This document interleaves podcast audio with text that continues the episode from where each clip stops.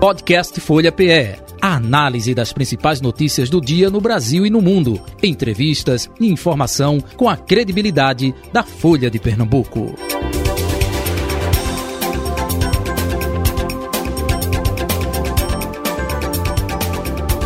Dando continuidade à série de entrevistas com os postulantes aos principais cargos nas eleições deste ano aqui em Pernambuco, a Rádio Folha FM 96,7 irá realizar a partir de agora as sabatinas com os ocupantes dos cargos a vice-governador do estado.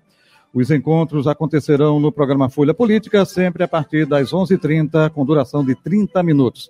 A primeira candidata que irá participar dessa nova rodada é a candidata a vice-governadora Isabel Urquiza, do PL, companheira de chapa do ex-prefeito de Jaboatão dos Guaranapes, Anderson Ferreira, também do PL. Um resumo do currículo da candidata. Casada e mãe de três filhos, a pré-candidata é formada pela Universidade Federal de Pernambuco, UFPE, e advogada de carreira da Caixa Econômica Federal. Foi secretária executiva do Programa Nacional de Desenvolvimento e Estruturação do Turismo, PRODETUR, vinculado à Secretaria Estadual de Turismo entre 2014 e 2015 e representante da unidade descentralizada em Pernambuco do Ministério das Cidades. Ela foi candidata a deputada estadual em 2018 pelo PSC. Foi candidata a prefeita de Olinda em 2016 pelo PSDB e em 2012 também concorreu ao cargo, mas na época pelo PMDB. Agora é filiada ao PL e a nossa convidada de hoje. Candidata Isabel Kisa, seja bem-vinda aqui aos estúdios da Rádio Folha FM, a redação integrada da Folha de Pernambuco. Bom dia. Bom dia, Jota. Bom dia, Renata. Bom dia, Edmar e todos os que estão nos ouvindo, né? Ouvindo. Primeiro, queria começar parabenizando aqui a rádio, que agora é dia 30, né? 18 anos. E aí a gente tem o prazer de vir na Casa Nova. Vocês estão de parabéns, juntaram aí um, todas as redações, né? Para dar mais agilidade. E eu acho que é isso. É sempre fazendo gestão, inovando, e com isso a gente vai melhorando o trabalho e disponibilizando uma notícia, né, cada vez de melhor qualidade. Então, parabéns a todos. Obrigado pelas palavras. Com Renata Bezerra de Mello e Edmar Lira, colunistas de políticas da Folha de Pernambuco. Renata Bezerra de Mello, bom dia. Bom dia, Jota Batista. Bom dia, candidata Isabel Orquiza. Obrigada por conversar aqui com a gente. Bom dia, Edmar Lira, todo mundo que está aqui no estúdio e também aos nossos ouvintes, internautas. Isso, né? espectadores no youtube.com.br Folha Pernambuco. está nos acompanhando. No Instagram, arroba Rádio Folha e por aí vai. Edmar Lira, bom dia, Edmar. Bom dia, Jota. Bom dia, Renata. Bom dia, candidata, né? Candidata a vice, Isabel Quis, agradecer pela sua presença e também dar um bom dia aos ouvintes da Rádio Folha. Muito bom. Deixa eu começar. É, a sua ida para o PL, né, é, partido do Anderson Ferreira, e depois é, migrando o presidente Jair Bolsonaro também para o PL. Por que essa decisão? Claro, o partido foi consultado, Anderson Ferreira lhe convidou. Como foi justamente esses bastidores desse caso, hein, candidata? Bem, o, o, eu já estava no PSC, uhum. né, como você uhum. mesmo colocou aí, e o, todo o grupo do PSC, ele migrou para o PL. Então, isso foi uma transição natural, porque houve essa, inclusive pela alteração da legislação, não havia a possibilidade de você montar as duas chapas, principalmente para federal. Então, houve essa decisão, todos os candidatos que já estavam filiados ao PSC, inclusive o presidente do partido, que era o André Ferreira, ele também migrou para o PL, e aí nós todos fomos juntos. Então, eu já vim participando desse grupo político já há algum tempo, uhum. né? Como a gente já comentou aqui. E aí foi uma transição natural. É, à época, o presidente Bolsonaro não estava no partido, Isso. né? Nós migramos inicialmente para o PL e posteriormente é que houve a filiação do presidente Bolsonaro ao PL. Renata Bezerra de Mello. Então, vou começar então falando sobre a questão das mulheres. Já que estamos aqui hoje Igualdade. Tá Igualdade, exatamente. é, candidata, a senhora já disse aí, já deu declarações dizendo que não, vai ser, não pretende ser uma vice decorativa e que vai voltar a sua atenção para pautas destinadas às mulheres. Queria fazer uma pergunta, senhora, como é que como é que é possível conciliar essa intenção aí de priorizar as mulheres com a defesa que vocês fazem do presidente Jair Bolsonaro. A chapa de vocês é a chapa que encabeça aí o palanque do presidente Bolsonaro e ele é conhecido por essas declarações subsequentes aí, é, misóginas e machistas. Inclusive, recentemente agrediu ali, atacou a jornalista Vera Magalhães. Mas tem outras declarações dele ao longo do mandato, como, por exemplo, dizendo que é, a parlamentar Maria do Rosário não merecia ser estuprada. Diz também que teve uma filha porque fraquejou. E sobre a jornalista Patrícia Campos Melo, na ocasião, ele disse que ela queria dar o furo. Fora também ser contra ali a questão de equidade salarial. Queria visão, uma visão da senhora sobre isso e como conciliar essa, essa situação. Eu não vejo dificuldade alguma, Renata, em conciliar, porque isso é algumas declarações dessa, eles também, você que está na imprensa, né, vocês aí sabem que às vezes as coisas são é, colocadas de uma forma e quando as pessoas falam, depois que a gente fala, né, as palavras saem das nossas bocas, então cada um interpreta da sua maneira. A minha posição sempre foi clara em defesa das mulheres. Eu trabalho, trabalhei durante muito tempo fazendo é, um, políticas sociais. É, quem me acompanha na política sabe disso. É, eu sempre tive esse compromisso e principalmente no último, na última no último cargo que eu ocupei, na Secretaria de Desenvolvimento Econômico, uma das minhas bandeiras, e foi uma coisa muito exitosa que a gente fez, foi trabalhar pelo empoderamento feminino. Fizemos parceria com o SEBRAE, com um, um projeto que foi tão exitoso que no primeiro ano a gente conseguiu capacitar 100 mulheres. Eu, nem no primeiro ano, eu digo, em meio ano, porque eu assumi a secretaria, abriu, a gente estava reformando o prédio, e mesmo assim, nós conseguimos ainda firmar convênio com o SEBRAE, e no projeto SEBRAE delas, empreendedorismo feminino, nós fizemos aí essa capacitação. No ano seguinte, pelo êxito do projeto, o Ministério Público agregou a esse projeto e aí nós, em vez de 100, nós já capacitamos 400 mulheres.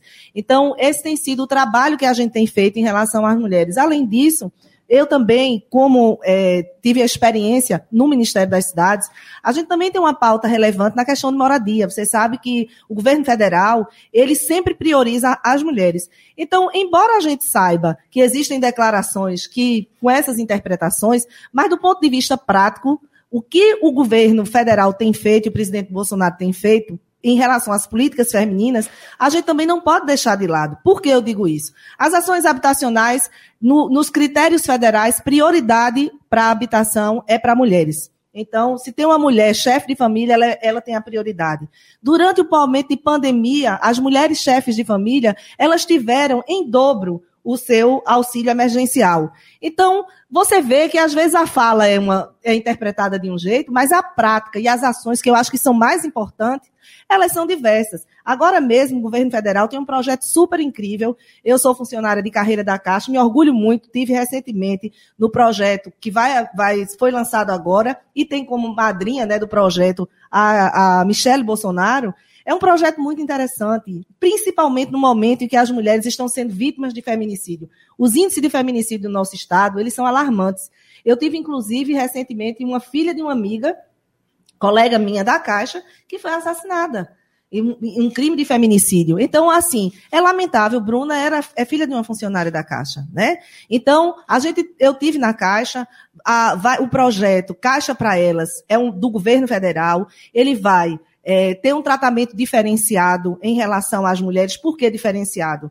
Porque vão ser recebidas por embaixadoras, é, vai haver uma conexão para ver se, se, aquelas mulheres que estão ali, elas estão é, em condições de serem é, enquadradas no CAD único.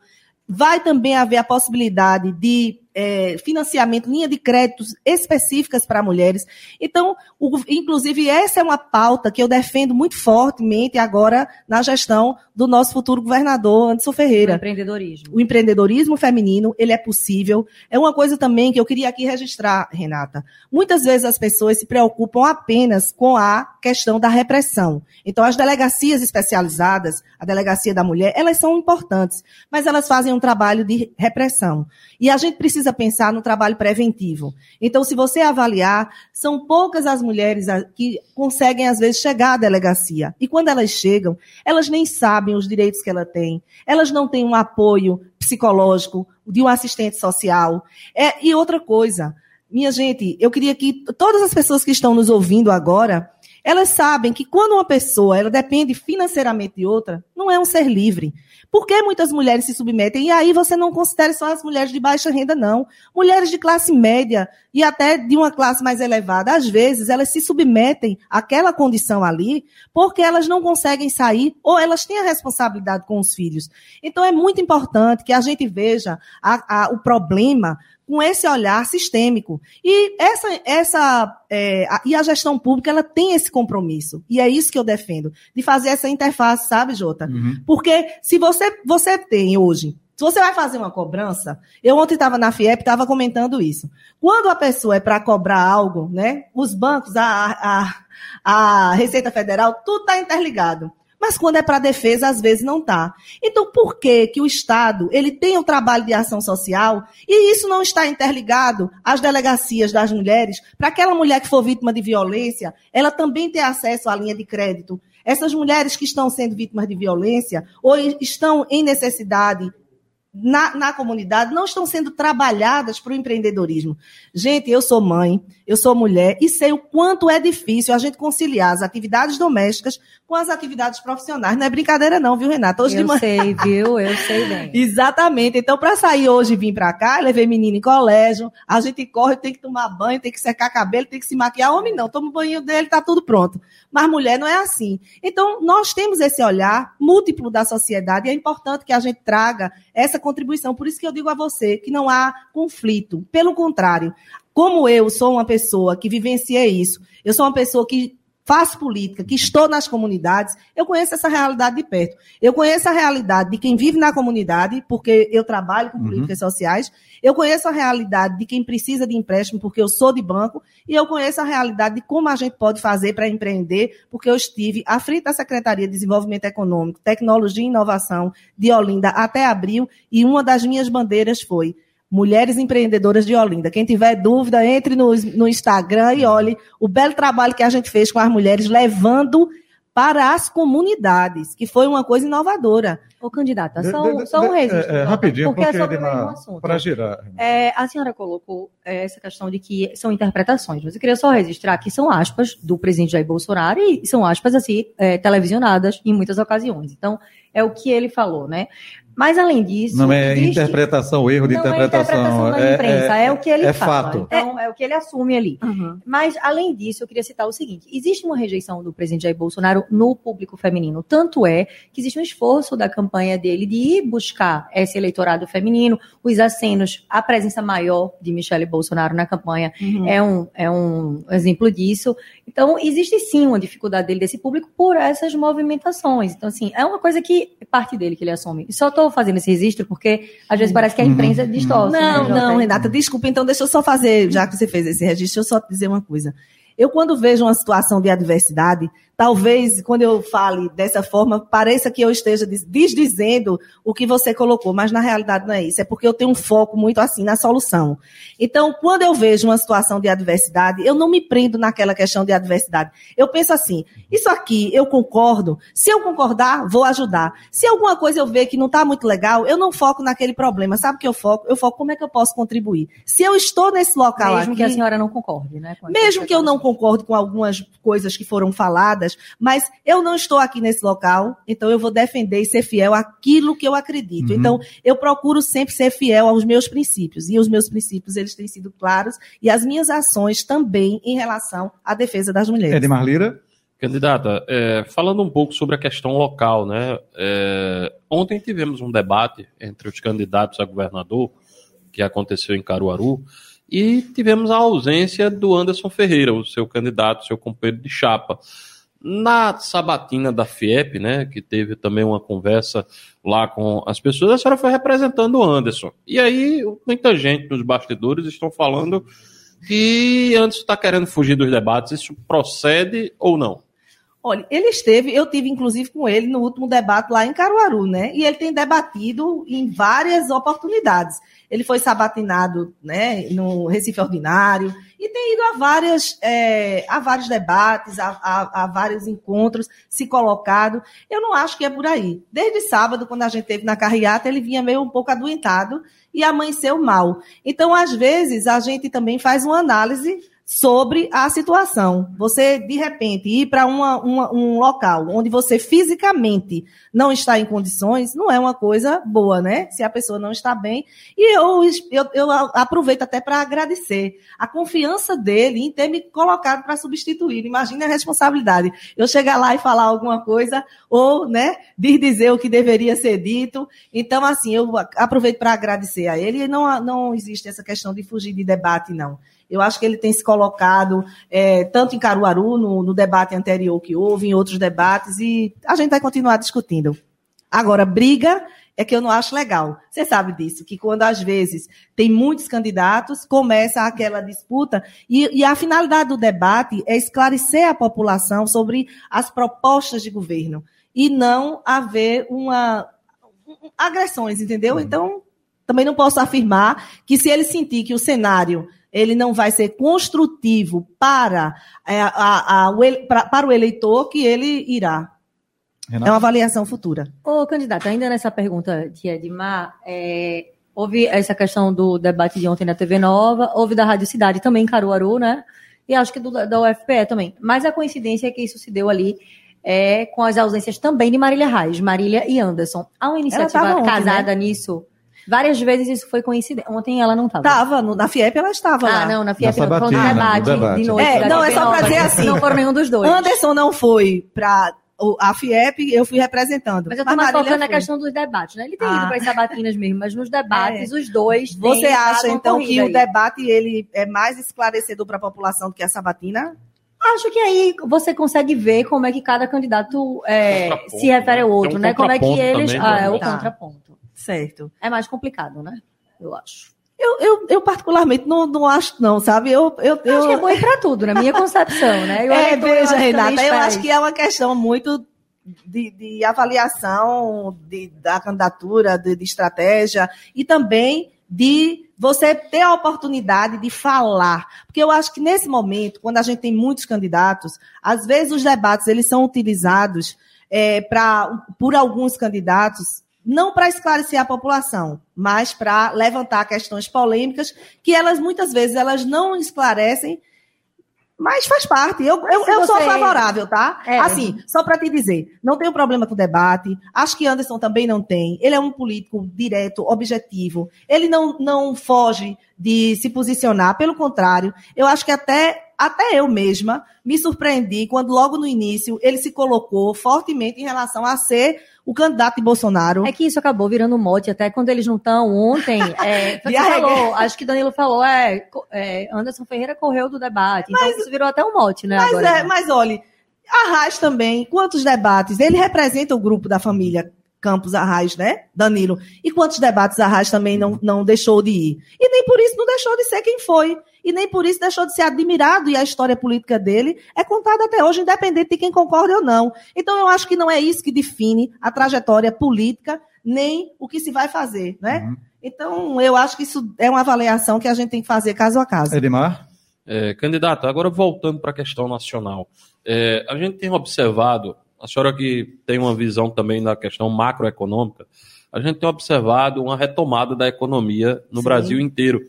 É, tivemos números positivos do, do país, como a redução do desemprego, tivemos também a questão é, do, do PIB, né, o crescimento do PIB ontem é, pode chegar a quase 3%, e é, a inflação começou a refluir.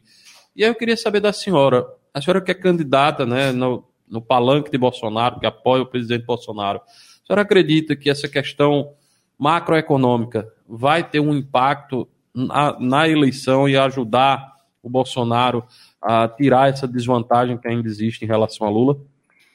Eu acho que essa questão ela é relevante para a gente identificar, porque às vezes existe um discurso de que o quanto que o país está, ou que essa gestão é, do governo federal, do presidente Bolsonaro, ela foi danosa à população. E você enfrentar um momento pandêmico, e após esse momento pandêmico, você ter esses índices, eu acho que isso comprovam que a, a, política desenvolvida, do ponto de vista econômico, ela está sendo exitosa. Tanto assim que foi possível, num momento desse, onde os índices de desemprego estão, estão né, elevados e agora dando uma subida, mas a gente não pode considerar. Eu digo que depois de vacina, o que mais, mais eu ouço as pessoas pedirem é emprego. Então, você ter nesse momento a, a condição orçamentária de poder levar para o, o auxílio Brasil para 600 reais, isso é uma coisa muito importante.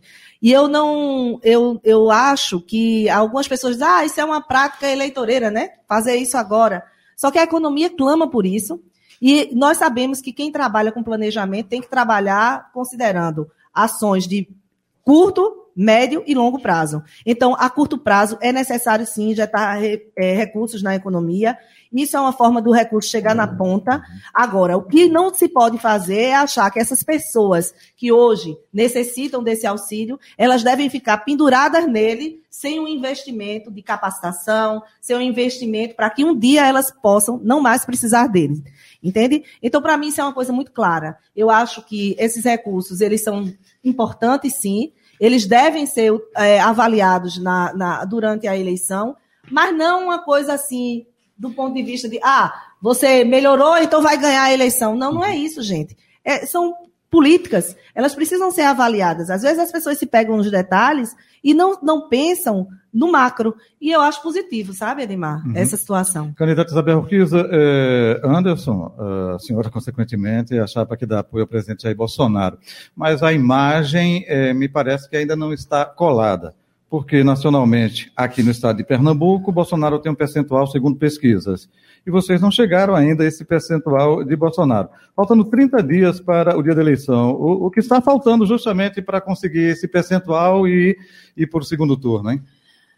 Olha, Jota, nós que estamos envolvidos com a política, eu digo nós, uhum, porque somos políticos, vocês porque fazem o jornalismo voltado para a política, a gente está vivendo essa eleição já faz um tempão. Mas o povo mesmo, as pessoas, elas não estão muito ligadas em eleição ainda não. Elas vão começam a ficar agora com o guia, com a, a propaganda, né, as bandeiras nas ruas, essa movimentação política é natural. Vocês sabem disso melhor que eu. É natural que haja uma maturação disso para se chegar ao clima de eleição. Então, eu não estranho que ainda não haja essa vinculação, porque as pessoas agora que estão tomando tento que vai ter eleição. A gente pensa que todo mundo está ligado em eleição e tem gente que diz assim: eu vou num lugar, a pessoa vice-governadora, daqui a pouco a pessoa diz vice-prefeita. Quer dizer, as pessoas não estão ligadas ainda quais são os cargos que serão disputados agora. Isso é normal. O que eu acho que é mais importante é de que, que Anderson ele é um político, que ele vai ter a votação do, do presidente Bolsonaro, porque ele já se colocou, obviamente, como candidato de Bolsonaro. Os outros estão aí, alguns, né, brigando pela, pelo apoio de Lula e, e outros sem se posicionar claramente para o eleitorado é, com todo respeito, não estou aqui dizendo. A senhora que... acha que tem quem está sem se posicionar é porque quer beliscar ali um pouco de voto de cada lado? Renata gosta de soltar uma pimentinha, né? Rapaz, eu acho curiosa, que você. Curiosa. Olha, eu, eu acho que você tem que perguntar aos, aos próprios, né? Ou às vices dos próprios. O que eu posso dizer é que, em relação a Anderson, ele tem uma posição clara e definida, e desde o começo. Então, o que a gente entende é que ele, além do voto de Bolsonaro, ele tem o trabalho dele. Ele foi um prefeito bem avaliado, ele teve um trabalho é, reconhecido, inclusive internacionalmente, ganhou dois prêmios na ONU. Então, ele tem a votação dele, Anderson, como gestor público, e ele vai ter também a, o, o apoio das pessoas que consideram né, que o campo político que ele está aí é, ele é o representante desse campo político. Então, vamos trabalhar. Eu não sou daquele tipo de pessoa que fica preocupado com esse negócio de pesquisa ou não, porque a, a pesquisa verdadeira mesmo, meu amigo, ela se dá no dia da eleição nas urnas. É, candidata, é, ontem o governo do estado anunciou é, que contraiu um empréstimo de 800 milhões de reais para investimentos.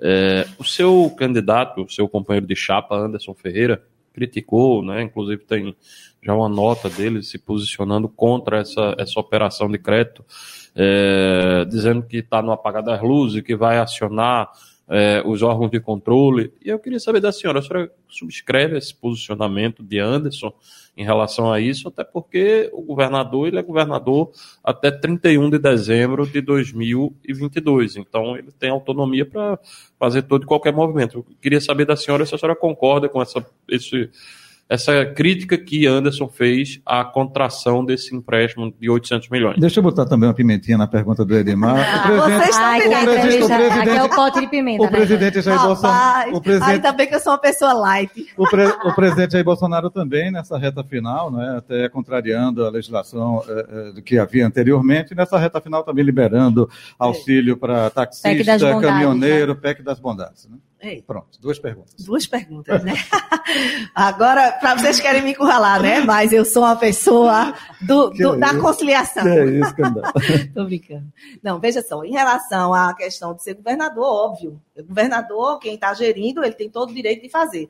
O que o, o, o que Anderson, eu acho, tem uma preocupação, e é natural, é de que seja feito uma análise orçamentária, porque, obviamente, quem quer governar a partir de 2000 e vai governar, né, a gente está trabalhando para isso a partir de 2023, tem que ter esse compromisso de avaliar o que é está sendo feito nessa reta final. Agora, o que se estranha é porque nós temos aí, você sabe, o Fundo de, de Estadual de Equilíbrio Fiscal.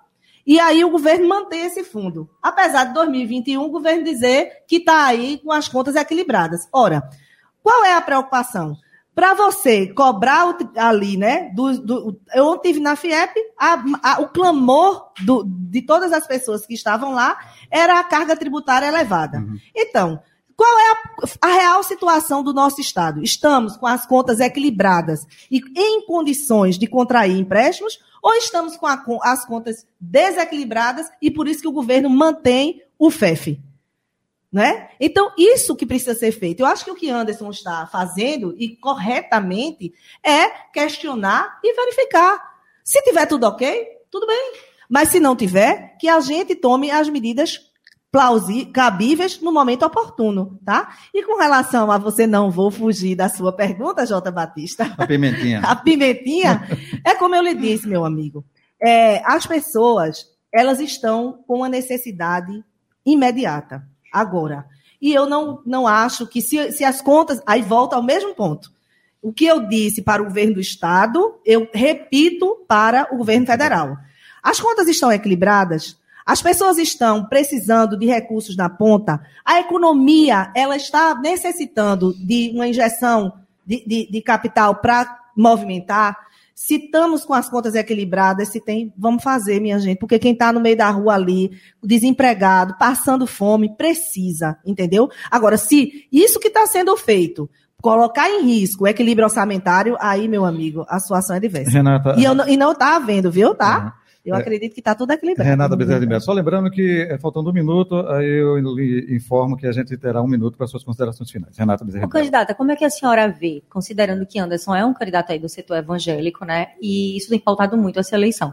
A campanha do presidente Jair Bolsonaro tem buscado reforçar a presença nesse segmento e a de Lula eh, tem tentado se inserir aí, porque o presidente Jair Bolsonaro é mais forte eh, nesse setor. Mas aí entra em pauta um debate assim que a campanha de Bolsonaro estuda chamar Janja de macumbeira, porque estava com uns, uns orixás ali em fotografia. Eh, a a primeira-dama Michele Bolsonaro faz uma fala ali chamando de religião das trevas, aí se desencadeou um debate sobre preconceito. Como que a senhora vê a presença dessa questão religiosa, se isso acaba provocando ali uma, uma, uma valorização da, da religião ou se acaba, às vezes, gerando até desunião aí na, na campanha? Renata, eu, eu sou uma pessoa, eu sou cristã, e eu acredito, etimologicamente a palavra religião vem de religare, é li- ligar o humano ao divino. Qual o melhor caminho? O que você escolher. Então, o respeito, eu acho que é o que deve prevalecer, tá? Então, eu não entro nesse mérito, sabe? É, de, ah, essa religião ou essa, porque eu, eu sou cristã, eu defendo os princípios cristãos, eu acredito na família, eu acho que é necessário a gente ter esse. é O nosso primeiro núcleo social é a família. E a gente tem que realmente preservar isso. Agora, o respeito, ele tem que estar acima de tudo. Eu tenho uma formação jurídica, e aí eu vou voltar à nossa Constituição. O direito de um, ele termina quando começa o direito do outro. Então, qual é a resposta para tudo isso? Respeito. Respeito por todas as pessoas. E eu gosto de praticar aquilo que eu acredito. Então, a minha posição é sempre de respeito. Edmar Lira, rapidinho. É, candidata, essa pauta de costumes foi muito forte na eleição de 18 e consolidou Bolsonaro. É, qual o papel que a senhora acha que essa pauta de costume, não só a questão de religião, mas aborto e tantas outras pautas, é, impactarão para ajudar Bolsonaro nessa recuperação contra Lula? Edmar, eu acho que o povo está precisando de emprego. O povo está precisando de saúde e qualidade. As pessoas estão precisando se capacitar, tá entendendo? Para poder se inserir no mercado de trabalho. A maior dificuldade hoje de inserção no mercado de trabalho são as pessoas com baixa capacitação. E eu lamento quando essas questões, que são tão relevantes para uma sociedade mais justa e igualitária, elas são deixadas de lado para se estar tá discutindo. Candidata, a partir de agora a senhora tem um minuto para suas considerações. Pode concluir a resposta desde que não ultrapasse o um minuto. Não, eu queria agradecer aqui a vocês, dizer que o nosso posicionamento é claro que o compromisso do governador Anderson Ferreira, a partir de 2023, é um compromisso de entregas e eu gostaria muito de contribuir para isso, utilizar toda a experiência técnica, experiência de gestão administrativa que eu tive ao longo da vida, para a gente poder é, fazer, virar a chave, né? E fazer um, um, um, uma, uma gestão muito eficiente, inovadora. Inovadora, levando em consideração o pilar econômico, tá? Então, eu queria só agradecer e parabenizar a todos vocês. Apesar das pimentinhas, fui muito bem recebida aqui. Cafezinho, água, sorrisos. Okay. Então, minha gente, é isso. Muito Boa obrigada. sorte na sua empreitada. Lembrando que na próxima segunda-feira estaremos conversando, sabatinando Caroline Tazaca, do PTB. Vamos ficando por aqui com o nosso Folha Política de hoje, eleições 2022. Folha Política.